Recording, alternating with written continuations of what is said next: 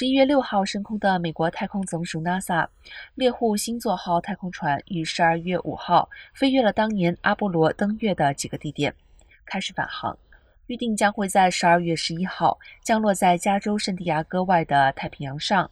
结束二零二五年载人登月的预演之旅。NASA 官员认为，猎户星座号三周的试飞收获超出预期，但最大的考验还在眼前。